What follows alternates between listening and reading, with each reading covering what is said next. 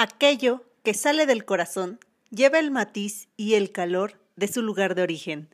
Oliver Walden Holmes, poeta y médico estadounidense. Bienvenido al episodio número 6 de este podcast A la orilla del diseño, con Berenice Dávalos, quien es fanática de Criminal Minds y ahorita lo está pasando todo el día en Yexen.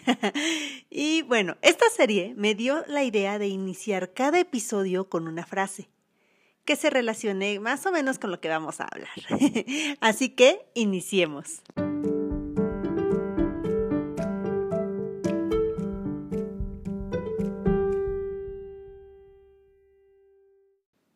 Hola, ya, ya te extrañaba. Me tomé unas semanas porque estuve replanteando unas ideas para entender cómo transmitirte toda la información que quiero contarte y así poder ayudar a que tu negocio se empiece a distinguir y a diferenciar, porque esa es la principal función de la identidad corporativa y sobre todo del branding, ayudarte a diferenciar de la competencia. Primero, quiero contarte que me encanta hacer este podcast, porque te platico un poquito de mí, de mi perspectiva del diseño y cómo voy mezclándolo con el camino que estoy llevando como emprendedora. Por eso, quiero que toda la información que te proporciono te sirva a ti como emprendedor y puedas llevarla a tu negocio. En este episodio, quiero hablarte de un elemento principal en la identidad visual. Y es más que el elemento principal, es el común, el que todo mundo busca. Y sí, vamos a hablar del logo o logotipo o su sinfín de nombres, pero aquí entre para este podcast vamos a referirnos como loco. Bueno, vamos a hablar un poquito y antes de entrar en definiciones y todo, en este episodio quiero hablarte de sus orígenes. O sea, cómo llegó a ser lo que ahora todo el mundo conoce como logo. De dónde surgió y cómo lo empezaron a utilizar. El logo, o más bien nos vamos a referir aquí a la marca. Inició así, marcando del verbo marcar. del verbo esto es mío. Desde la necesidad de los primeros humanos por marcar su territorio, utilizando símbolos que ponían en cuevas que representaban un aquí estoy o aquí estamos de las tribus, a pasar posteriormente a Egipto. En Egipto es donde se crean los primeros pictogramas, o sea, la primera parte solo era como marcar territorio, pero aquí vamos a empezar a hablar de los pictogramas que ayudaban a comunicar cierta información. Por ejemplo, si tú te dedicabas a la pesca, tenías tu propio pictograma o un pictograma que representaba qué es lo que tú hacías como persona, que eras un pescador. Cuando los, pictogramas evolucionaron en un lenguaje fonético, o sea, ya el uso de las letras, algunas culturas seguían utilizando cierta clase de pictogramas o símbolos para marcar de forma sencilla de dónde provenían algunas cosas. Por ejemplo, marcaban los envases de aceite para indicar el lugar de dónde provenían y así era más sencillo para las personas poder ir a rellenarlos al lugar correcto. O sea, la marca que tenía el, envase coincidía con la marca de la fuente o el lugar de ese de, aceite, donde lo llenaban. en Mesopotamia, ya cuna del comercio, se empiezan a observar los primeros intentos de marca como propiedad intelectual, podríamos decirlo, porque algunos artesanos ya empiezan a marcar sus mercancías. El marcar sus mercancías no es tanto como una estrategia de marketing para, para mostrar que yo soy mejor artesano que el vecino. No, empiezan a marcarlos porque se sienten orgullosos de su trabajo y quieren decir, esto lo hice yo. Igual regresamos a la parte de marcar como pertenencia, pero ya una pertenencia de, de ego se podría decir. Realmente la cantidad que un alfarero marcaba y vendía en toda su vida sería muchísimo menor de lo que empiezan a hacer una empresa de cerámica en una hora de trabajo. Varios siglos después, o sea, ya dejando Mesopotamia, ahora vámonos a mover en el mundo al viejo este donde se empiezan a marcar a las vacas. Igual, esto de marcar a las vacas era para identificar que estas vacas son mías y si yo veo que mi inicial o mi pictograma o lo que sea que les puse para marcar a la vaca, si veo que la tiene alguien más, se la robó. Esa fue la finalidad de marcar a las vacas. Hasta aquí, el acto de marcar no tiene otra finalidad más que indicar pertenencia. Pero ¿en qué momento esto se vuelve comercial? O sea, ¿en qué momento esta marca la empiezan a ocupar las compañías para empezar a vender? Vamos ahora un poquito, igual seguimos en, en Estados Unidos, pero ahora nos vamos a ir al siglo XIX, donde las compañías se empiezan a especializar en la venta de ciertos productos. Pero básicamente muchos establecimientos en ese entonces vendían lo mismo, que eran velas, sábanas, jabón, aceites. Y diferenciarse era la, parte clave que necesitaban. Aquí es cuando surge esta necesidad de crear una identidad que la gente pudiera reconocer. ¿Por qué? Naturalmente, cuando una persona adquiere un artículo que le funciona, inmediatamente va a querer adquirir ese mismo artículo cuando lo vuelva a necesitar. Si en ese entonces yo compraba un jabón que no me resecaba la piel, porque supongo que ha haber sido muy difícil, antes no estaban los jabones estos con mucha crema humectante, entonces yo hubiera querido conseguir ese mismo jabón. Por esta razón, las compañías necesitaban distinguirse de otros artículos similares para que las volvieran a adquirir. En este momento, aún no existen los logos como los conocemos hoy en día. Las compañías utilizaban ilustraciones, que aparte de servirles como un identificador, contaban historias asociadas a ese producto. Por ejemplo, en 1911, la marca Morton Salt se identificaba con la ilustración de una niña con un paraguas amarillo y abajo la leyenda, cuando llueve, diluvia. ¿Por qué tendría eso un bote de sal? La marca Morton vendía sal granulada, que no se pegaba o no se hacía bola, así como en los saleros cuando entra mucha humedad que se hace como una bola fea.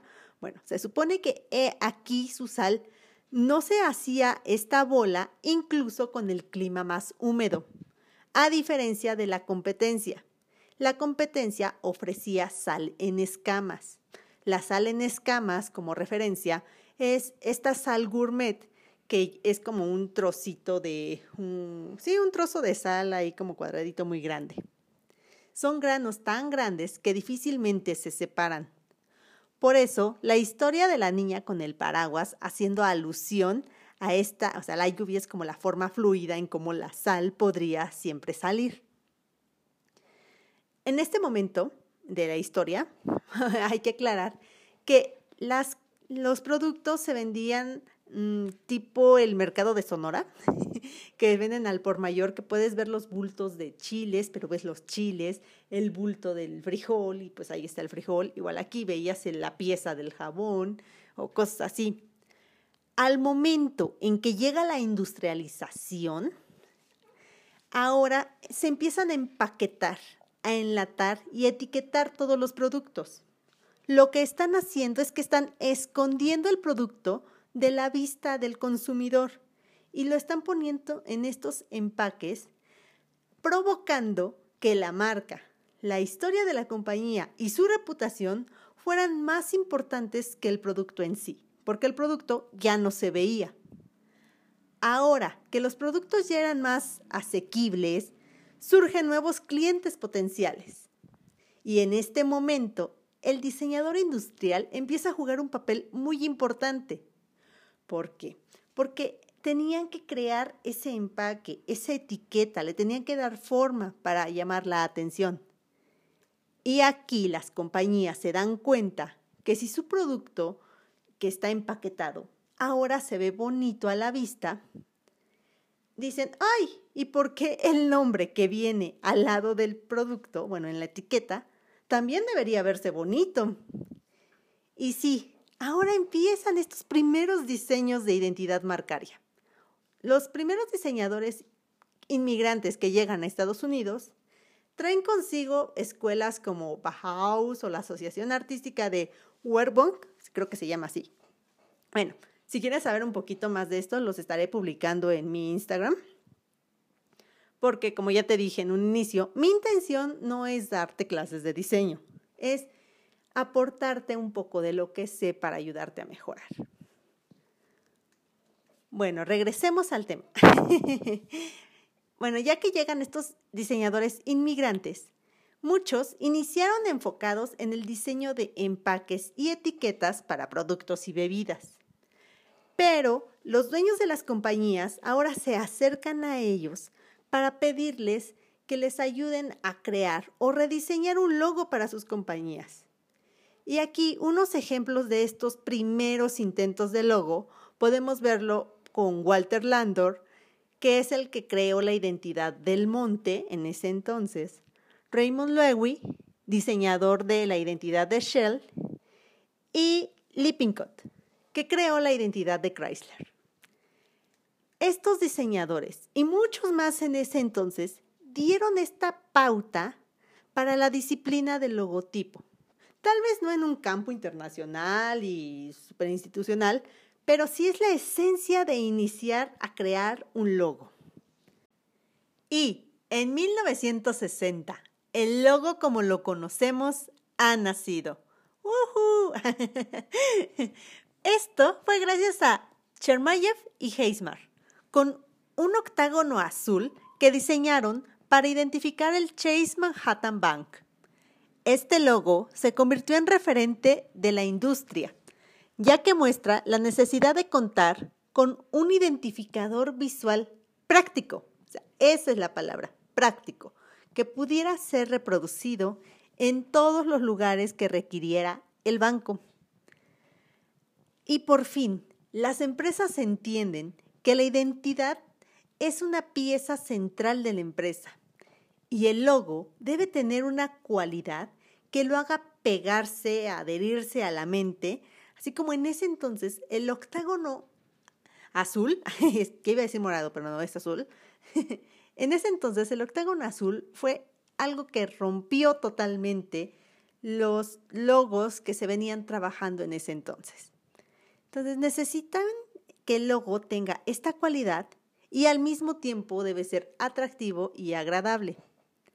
A lo largo del tiempo, el logo ha ido evolucionando y sigue haciéndolo la tecnología y cambios sociales que se hacen, por ejemplo, hoy en día, en pleno 2021, las marcas se están mudando a la era digital. Y eh, con estas aplicaciones o plataformas digitales, sus logotipos, por ejemplo, lo hemos visto muchísimo en, en las marcas de autos, los están haciendo flat, o sea, que estén totalmente planos sin ninguna sombra o ningún detalle, para poder ser apreciados incluso en tamaños reducidos en pantalla. Los cambios no han sido tan drásticos como el cambio de la ilustración, donde identificaban a la marca con una figurita que contaba toda una historia hasta llegar de repente a un octágono. No, han sido sutiles, pero siguen siendo constantes y va a seguir siendo así. Habrá que poner mucha atención a cuál va a ser el siguiente cambio en los logotipos. Será de acuerdo a la tecnología, a la vida social, al comercio, porque ya vimos en este episodio cómo el logotipo está íntimamente ligado a las compañías. Como han ido evolucionando, es como se empezó a dar la forma y ahora entienden la gran importancia de esto. La verdad, cuando estaba investigando este tema, me encantó muchísimo esta parte de las ilustraciones, cómo contaban toda una historia acerca del producto, que básicamente es lo que a veces se trata de hacer con un logotipo. Ya no se puede contar toda una historia porque son muchísimos elementos y recuerda que el logotipo debe ser práctico, pero sí podemos retomar ciertas signos, ciertas cosas que resuenen con tu cliente y a partir de ahí empezar a contar una historia. Y no solo es con el logo, ahora sí ya es con el apoyo de toda una identidad visual. El logo es una pequeña parte, obviamente. Pero bueno, esta, esta parte de las ilustraciones sí me encantó. Y fue una forma bastante original para resaltar las características del producto. ¿O a ti qué te pareció? ¿Te gustó este recorrido histórico con el logotipo? ¿Crees que me faltó algo o cuál fue la parte que más te agradó?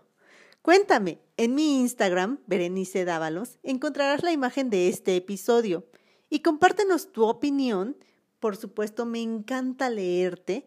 Y si quieres que hable también de algún tema en específico o tienes alguna duda, mándame un mensaje directo también, con gusto te contesto. Espero que este pequeño viaje histórico te haya ilustrado y ahora entiendas un poquito más de esta importancia del logotipo. O sea, el logotipo ya no solo es estar por estar, que creo que eso, eso se quedó en Mesopotamia, o sea, ponerlo porque es mío y se acabó, ahora ya tiene un fin comercial. Y si quieres más adelante, vamos a indagar más en lo que son las marcas y todo eso. Recuerda que si tienes un negocio y quieres empezar a distinguirlo con un logotipo profesional, también me puedes escribir a mi correo que es hola arroba mishidesign.com o envíame un, mensaje, un mensaje directo en el Instagram de mi estudio de diseño. Lo vas a encontrar como Mishi-design. Mishi es M-I-X-I. Y con gusto le damos solución a tu necesidad de logotipo.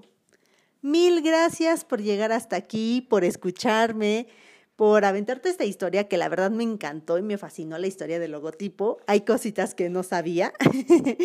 y espero que tengas una muy bonita semana. Besos y hasta la próxima.